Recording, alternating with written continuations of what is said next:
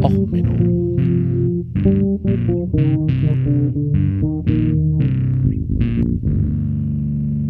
Der inkompetente Podcast über Dinge aus Militär, Technik und Computer, die so richtig in die Hose gingen. Hallo, herzlich willkommen zu Och Menno, dem Podcast für alles, was in Militärtechnik ja und allgemein in der Welt völlig in die Hose geht. Ja, ich hatte ja gesagt, ich mache vielleicht noch eine Folge, ähm, ja, so zu Silvester. Letztes Jahr hatten wir ja schön Döner for One. Ich hatte dieses Jahr eigentlich noch kein Thema. Hatte ja letzte Woche gesagt, also wenn es jemand schafft, sich hier selber in die Luft zu jagen, ähm, dann haben wir wieder ein Thema. Wir reden dann über Feuerwerk. Ähm, also in Kassel hat's ein Junge geschafft, mit Böllern rumzubasteln und hat dabei sich äh, schwer verletzt. Gut, naja. Ähm, in Hamburg ist ein Einkaufszentrum mit Feuerwerk, äh, hat ein Typ im Einkaufszentrum illegale Feuerwerkskörper gezündet. Dabei wurden Gebäudeteile und Mobiliar zerstört. Ähm, ja, und ähm, Anfang des Monats übrigens ist äh, eine Kettenexplosion im russischen, in einem russischen Feuerwerkslager passiert. Äh, ja, gut, äh, ist jetzt Russland, ne? Ich meine Russland. Ähm, und in Eckernförde hat jetzt heute ähm, jemand in Eckernförde, ähm, 19-Jähriger, hat mit Chemikalien ein bisschen rumgebaut, um seine eigenen Böller zu bauen. Und dabei ist äh, der Schuppen, in dem er gearbeitet hat, explodiert. Leider jetzt äh, Kieler Nachrichten Plus jetzt mittlerweile wieder mal auf Pay äh, geschaltet, nachdem diese Nachricht ein bisschen aufgegangen ist. Ja, und so Feuerwerkskörper und so, das hat ja für uns Deutsche so eine gewisse Faszination und da dachte ich mir, ja, dann gehe ich doch mal zu der größten Feuerwerk-Selbstbastelaktion, die Deutschland je gesehen hat. Ähm, na, eigentlich nicht. Also ich habe schon über diese Geschichte mal überlegt, ob ich was zu sage. Ähm, ich glaube, ich habe sogar schon mal angefangen, eine Podcast-Episode aufzunehmen, habe sie dann aber nicht veröffentlicht. Ähm, auf jeden Fall finde ich sie nicht. Also wenn ich sie schon veröffentlicht habe, äh, ja, dann gratuliere, wir haben eine Bonus-Episode. Ich erzähle dasselbe nochmal, aber ich glaube nicht. Es geht um die äh, Black Tom-Explosion. Ähm, Black Tom ist ein ähm, Name einer Insel in New York. Ähm, die bezog sich darauf, dass angeblich dort ein afroamerikanischer Einwohner namens Tom wohnte und deswegen war das die Black Tom Island. Ähm, 1880 wurde die Insel mit einem Damm mit dem Festland verbunden und dort bildet man denn jetzt einen Hafen, einen Umschlagplatz. Und ähm, die Hauptwaren, die dort gelagert haben, waren während der Kriegszeiten Munitionsteile. So. Und jetzt muss man sagen, man befand sich ja nicht im Krieg, aber man hat gern vom Krieg profitiert. So, und am 30. Juli 1916 kam es kurz vor Mitternacht zu einer Reihe von kleineren Bränden auf der Black Tom Island. Ähm, ja, einige Wächter, Nachtwächter sind dann abgehauen aus Angst, dass da die Insel explodiert. Und andere haben versucht, die äh, Brandherde zu löschen. Diejenigen, die abgehauen sind, waren diejenigen, die Recht hatten. Ähm, gegen zwei Uhr ist dann nämlich das, äh, die Brände auf die Munitionsgüter übergegriffen und es gab zu mehreren großen Explosionen. Ähm, das Ganze, die Explosion hatte dann nachher auf der Richterskala, also Erdbeben ausgelöst von der Stärke 5 bis 5,5. Und die Erschütterung soll man noch bis Philadelphia gespürt haben. Äh, Fensterscheiben im Umkreis von 40 Kilometern sind dabei zu Bruch gegangen. Ähm, der Times Square wurde mehr oder weniger komplett entglast. Ähm, und die Metallfetzen der Explosion sind in der nahegelegenen Ellis Island eingeschlagen und dort in der berühmten Freiheitsstatue. Ähm, das ist übrigens der Grund, warum bis heute die Freiheitsstatue die Fackel gesperrt ist. Ähm, die Freiheitsstatue musste aufwendig ähm, renoviert werden und nach diesem Explosion. Und vorher war die Fackel der Freiheitsstatue, das Innere der Fackel auch für Besucher zugänglich. Dies ist jetzt seit der Explosion nicht mehr der Fall. Also ihr dürft euch dann äh, bei den Verursachern der Explosion bedanken. Insgesamt sind dabei 1000 Tonnen Munition, dabei 50 Tonnen TNT, die nach Großbritannien und Frankreich gehen sollten, äh, zerstört worden. Man geht davon aus, dass bis zu sieben Menschen gestorben sind. Äh, Polizisten, ein Barkassenkapitän und leider ein Säugling. Ähm, und ungefähr 20 Millionen US-Dollar äh, zur damaligen Zeit. Ungefähr eine halbe Milliarde US-Dollar zu heutigen Umrechnungskurs. Ähm, ja. Und es gab denn Untersuchungen. Es stellte sich raus, es handelte sich um keinen Unfall, sondern man hat wahrscheinlich einen Anschlag auf die Black Tom Island verursacht. Oder hat er durchgeführt. Und man fand die Spur eines Slowaka äh, slowakischen Immigranten namens Michael Kirsthoff. Und der äh, gab an, dass zwei der Wächter eigentlich deutsche Agenten waren, die auf der Black Tom Island gearbeitet haben. Und ähm, ja, da gab es dann so Verdachtsfälle, dass Mitarbeiter der deutschen Botschaft, vor allen Dingen Franz von Rieteln und Karl Boyett, ähm, für den Anschlag verantwortlich waren. Ähm, der Hauptplaner war vermutlich der 1915 schon abgeschobene äh, Militärattaché Franz von Papen. Viele von euch werden vielleicht Franz von Papen kennen. Das war die Papenregierung, der mehr oder weniger der Steigbügelhalter Hitlers war in der Weimarer Republik. Ähm, also seine ich, Politikführung des Herrn von Papen war nachher ein Hauptausschlaggrund, warum die Nazis an die Macht kamen. Und der war, wie gesagt, schon abgeschoben worden und seine Mitarbeiter haben sich denn selber verdingt.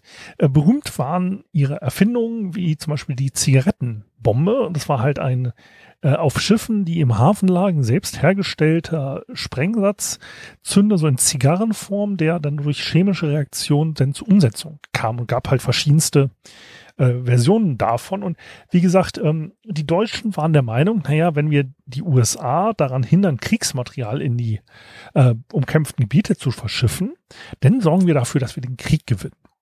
So, jetzt sorgte das allerdings dafür, dass die USA nach einer Weile von Anschlägen auf Bahnlinien und ähnliches war so die Black Tom-Explosion das Fässchen, was ähm, übergelaufen war. Und dort hat man dann erstmal einen sofort ähm, ein, das FBI ermächtigt, Spionageumtriebe äh, einzugreifen. Ähm, ja, nach dem Krieg gab es dann übrigens auch Schadensersatzansprüche und ähm, da gab es dann eine Kommission, die gebildet wurden, äh, die German American Mixed Claim Commission. Und die Kommission kam 1939 zum Schluss, dass das äh, Deutsche Reich die Anschläge angeordnet hatte. Ähm, ja, dann kam 39 so ein bisschen was dazwischen und 1953 einigte man sich da dann auf, dass man 50 Millionen US-Dollar äh, in Raten denn mal abstottert. Das hat man dann bis 79 getan. Ähm, Black Tom Island übrigens existiert heute noch. So stark war die Explosion nicht. Ähm, das ist heutzutage der Liberty State Park. Ähm, ist mittlerweile ein Teil des Festlandes, weil dieser Damm immer weiter ausgebaut wurde. Ähm, ja. Und ähm, das Interessante waren eigentlich diese Spione. Ähm, wie gesagt, ähm, die beiden Haupttäter, die man so vermutete. Ähm, ja, und die waren halt das Interessante, weil nämlich die beiden mochten sich nicht so sonderlich. ja, irgendwie komisch, also Spionage und Agenten und gibt dann wieder Probleme. Naja, auf jeden Fall, der ähm, Karl Boy Ed war Marineoffizier, ähm, der kaiserlichen Marine, wie von Papen auch. Das war halt die Marineattaché-Gruppe, die dann auch so ein bisschen rumexperimentiert und spioniert und explodiert hat. Nun, und ähm, der Boy Ed war der Haupt, ähm, naja, Experte für Angriffe. Also sie haben versucht, äh, Kanäle in Kanada zu sprengen, äh, zum Beispiel den Wellenkanal und so weiter und so fort. Und äh, sie gründeten auch dafür tolle Tarnfirmen. Also in Connecticut hat Boyette und von Papen zusammen ähm, eine äh, Firma gegründet, die das Ziel hatte, die amerikanische Rüstungsindustrie lahmzulegen. Und dadurch, das war die Idee, dass man alles, was kriegswichtig ist, durch diese Firma aufkauft und dadurch die Industriekapazitäten lahmlegt. Dieser glorreiche Plan ist dann leider auch nicht ähm, naja, aufgegangen, weil die Industrie sich gesagt hat, hey, große Aufträge, wir bauen mal die Produktionskapazitäten aus. Ähm, naja. Und äh, die, diese Firma hat dann halt in Connecticut in Warendepots alles mögliche Kriegswichtige gelagert. Und äh, naja, das wurde halt auch irgendwann mal beschlagnahmt, wenn meine Informationen nicht ganz äh, falsch sind. Also hatten sie erstmal für den Feind ein Waffenlager angelegt. Nun, ähm, ja, und äh, der Herr von Boyette, äh, Karl Boyette, äh, übrigens im September 1872 geboren, äh, 1930, im September 1930 gestorben. Nun, der hatte halt jetzt diesen Anschlag geplant mit diesen ähm, äh, ja, Zigarrenzündern und Bomben und so weiter. Und der mochte halt seinen Mittäter ähm, auch nicht so ganz. Und das Problem war jetzt an der Geschichte, er wurde halt abgezogen und sollte zurück nach Berlin. Ähm, ja, das hat er dann eigentlich so ohne weiteres gemacht und äh, war dann halt für den Rest seines äh, Krieges im Pressebüro des Marineministeriums unterwegs. Der zweite Täter, ähm, der Franz von Rieteln, ähm, der, wie gesagt, von Papen auch in der Gruppe war, ähm, und der war allerdings ähm, der ein offiziell auch ähm, als Mitarbeiter der Botschaft akkreditiert und äh, dessen Auftrag war aber wirklich reine Spionage, wie so halt der übliche Kulturattaché, ne? So, der äh, wurde äh, 1915, äh, nachdem er sich mit dem Vorgesetzten Franz von Papen zerstritten hatte, nach Berlin versetzt. Ne, weil so von Papen wurde Ende Dezember äh, 1915 zurückgeschickt und er vorher hatte sich schon mit seinem Chef angelegt, hatte dann halt aber auch bei dieser Entwicklung dieser Bomben und so weiter mitgemacht. So, ähm, die haben nämlich die sogenannten, ach nee, waren nicht Zigarettenbomben, sondern Fountain Pen Bombs, äh, Füllfederhaltenbomben.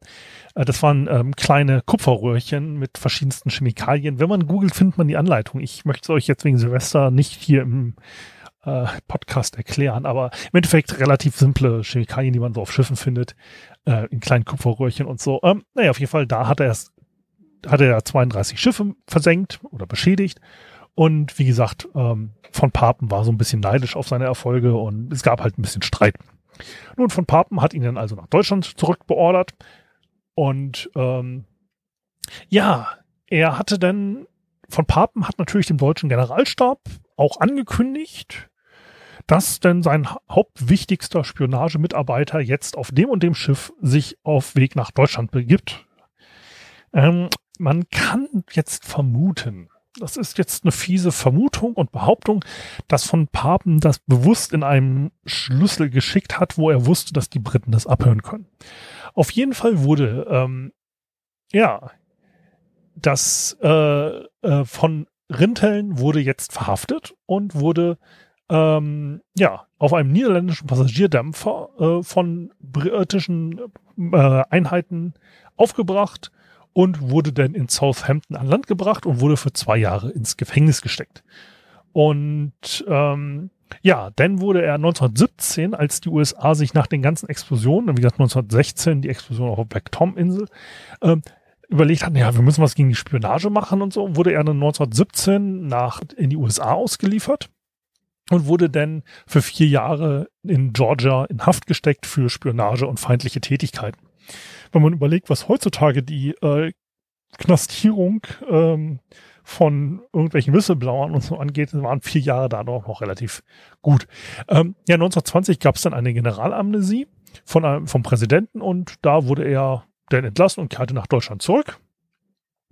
Ähm, nachdem er sich denn von Papen war ja dann Regierungschef oder in, auch in hohen politischen Ämtern, wieder mal mit dem überworfen hatte, ist er dann 1926 nach Großbritannien übersiedelt. ja, und ähm, war dann Captain von Rinteln und hat sich dort als Lebemann und Autor von Spionageromanen ähm, aufgetan. Ähm, 1940, während des Zweiten Weltkriegs, wurde er dann nochmal eingeknastet, weil äh, feindlicher Ausländer, der über Spionage schreibt, das möchte man ja nicht. Ähm, er war dann halt aber allerdings schon über 60 und an sich dann schon als Ruheständler anzusehen und war dann halt bis 1945 auf der Isle of Man äh, festgehalten und war da eingekerkert. Ähm, ja, Ähm, witzigerweise war er übrigens von der NS-Regierung äh, auf einer Liste zur sofortigen Liquidierung sollte man Großbritannien jemals mal erobern, ähm, weil er nämlich durch seine Spionageromane und so doch ein wenig gegen die Nazis gewettert hat. Ähm, ja, also er war übrigens auch auf der Liste der 28 am dringlichsten festzunehmenden deutschen und europäischen Immigranten verzeichnet. Und 1949 ist er dann in einem Krankenhaus in London verstorben. Ja, das ist halt eine, die Geschichte der Black Tom Explosion. Eine Explosion, wo man gesagt hat, ha, wir haben einen genialen Plan, und er geht so richtig in die Hose. Ja, und jetzt bin ich mal gespannt. Wie gesagt, ich nehme das heute hier am 29. auf, dem Dienstag. Ähm, ich bin mal gespannt, was in den nächsten zwei Tagen so alles in die Luft fliegt. Weil dieses Böllerverbot, das so richtig gut durchgesetzt wurde von der Regierung. Ähm, also in Kiel gibt's jetzt Böllerverbot auf großen Plätzen, weswegen alle sich dann bestimmt wieder in den kleinen Nebengassen die Böller um die Ohren werfen und ähnliches. Ähm, ja, ich bin mal gespannt. Also ähm, ich hoffe mal, ihr kommt gut ähm, durch das restliche Jahr 2020. Vielleicht explodiert ja auch der Yellowstone Nationalpark oder so noch in den letzten zwei Tagen. Ähm, wenn das nicht passiert, wünsche ich euch noch einen angenehmen Restkongress für die, die remote beim Kongress unterwegs sind. Und ja, wir hören uns dann im neuen Jahr. Also hoffentlich wenn das Jahr 2020 nicht doch nochmal in den letzten Momenten die nächste Schippe drauflegt. Ja, ähm, bleibt gesund, bleibt heile, bleibt mir gewogen und äh, wenn euch der Podcast hier gefallen hat, dann gebt mir doch gerne ein positives Feedback und wenn ähm, das nicht gefallen hat, dann schickt doch mit einem Füllfederhalter am besten ohne Bombe den Podcast zu einem eurer Feinde. Also, bis dann, bleibt gesund, alles Gute, ciao, ciao, euer Sven.